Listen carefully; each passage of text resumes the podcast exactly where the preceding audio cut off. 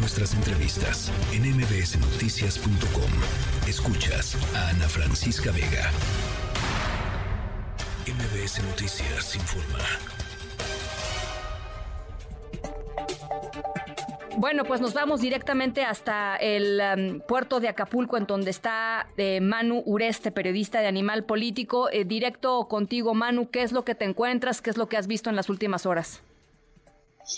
¿Qué tal, Ana Francisca? Muy buenas tardes. Como dicho, desde aquí, desde el puerto de Acapulco, llegamos eh, ayer en la, madrugada. Y bueno, pues lo que se ve es una ciudad, como bien decías en tu introducción, devastada.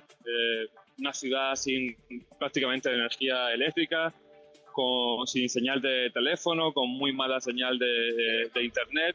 Vemos este, muchísimos daños materiales en la zona costera de los hoteles, pero también en las colonias al interior es donde la gente está demandando más la atención y el apoyo de las autoridades, que hay que decirlo, al menos el día de hoy, pues este, en buena parte de la ciudad pues han brillado por su ausencia.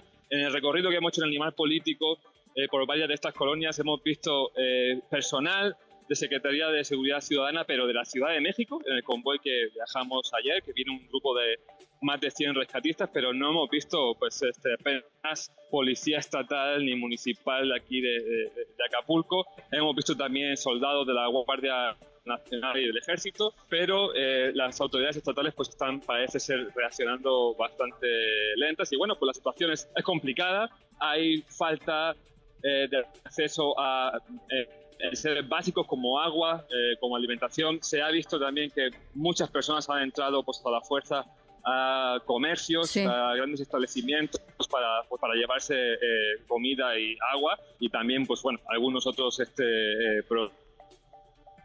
bastante difícil todavía hay mucho problema de comunicación también por en el tema de las vías vías de comunicación terrestre es difícil llegar hasta acá hasta el puerto y también salir. Hay muchos turistas que todavía están varados, que hablábamos con ellos hoy en el Animal Político y nos decían, por favor, ayúdennos a salir. Y bueno, pues es un poco el, el panorama. La gente te dice también que no se esperaban un huracán de tal magnitud, de tal violencia, había gente que nos decía que parecía un monstruo que no dejaba de golpear a Acapulco. Eh, queda, me, queda claro, Manu, y, yo no sé si a ti, pero eh, digamos que ante la ausencia de autoridades municipales, notoriamente que se puedan ver ahí, de autoridades estatales quizá muy lentas, pues la esperanza de muchas personas sería el ejército, que frecuentemente, antes de este sexenio, pero frecuentemente se dedicaba a tareas eh, justamente de, de, atención a las personas en momentos de desastre puedes ver un despliegue masivo, una organización, digamos, un mando activo operando en el puerto con, eh, pues con acciones concretas, por ejemplo, eh, refugios, por ejemplo, organizar, por ejemplo, cuidar las tiendas para que no se lleve la gente la, eh, la, la comida, en fin, ¿cómo ves ese tema de la seguridad? Pues mira, en cuanto a cuidar las tiendas, por lo menos hasta lo que es esta tarde, la presencia del ejército y policía era nula. O sea, yo he visto, he entrado a comercio donde eh, pues parecía la escena de una serie de ciencia ficción de zombies, o sea, de todo el mundo corriendo por todas partes, llevándose de todo, eh, o sea, algo realmente pues sumamente violento y, bueno, sí difícil de, de, ver, o sea, no, yo no vi esa presencia masiva del ejército si lo comparamos, por ejemplo, con otros desastres, no sé, el, gran terremoto último que hubo en la Ciudad de México, de inmediato se vio el ejército. Yo aquí he visto, sí, este, soldados, he visto este patrullar por algunas colonias, pero no he visto un despliegue todavía más. De hecho, te digo, este convoy en el que vamos algunos medios de la Secretaría de Seguridad Ciudadana de la Ciudad de México es el más numeroso que hasta ahora he visto, eh, con más de 100 elementos de rescate, con, este, con vehículos pesados de rescate, con vehículos también de protección civil de bomberos, eh, pero pues por ahora, hasta lo que yo he visto, no me ha dado esa sensación de una respuesta inmediata de las autoridades del estado de Guerrero. Ya, no, no tenemos, eh, por ejemplo, cifras tampoco de personas heridas. Sabemos que hay 27 personas fallecidas, cuatro personas eh, que están desaparecidas. Todo esto, esto es confirmado, es eh, información que dio hoy por la mañana la Secretaria de Seguridad Pública Federal. pero no sé si has tenido oportunidad, Manu, de platicar con la gente y o de ir a alguna clínica, algún hospital. ¿Qué tipo de, de cosas están atendiendo? Y si es que hay pues eh, una eh, emergencia en ese sentido.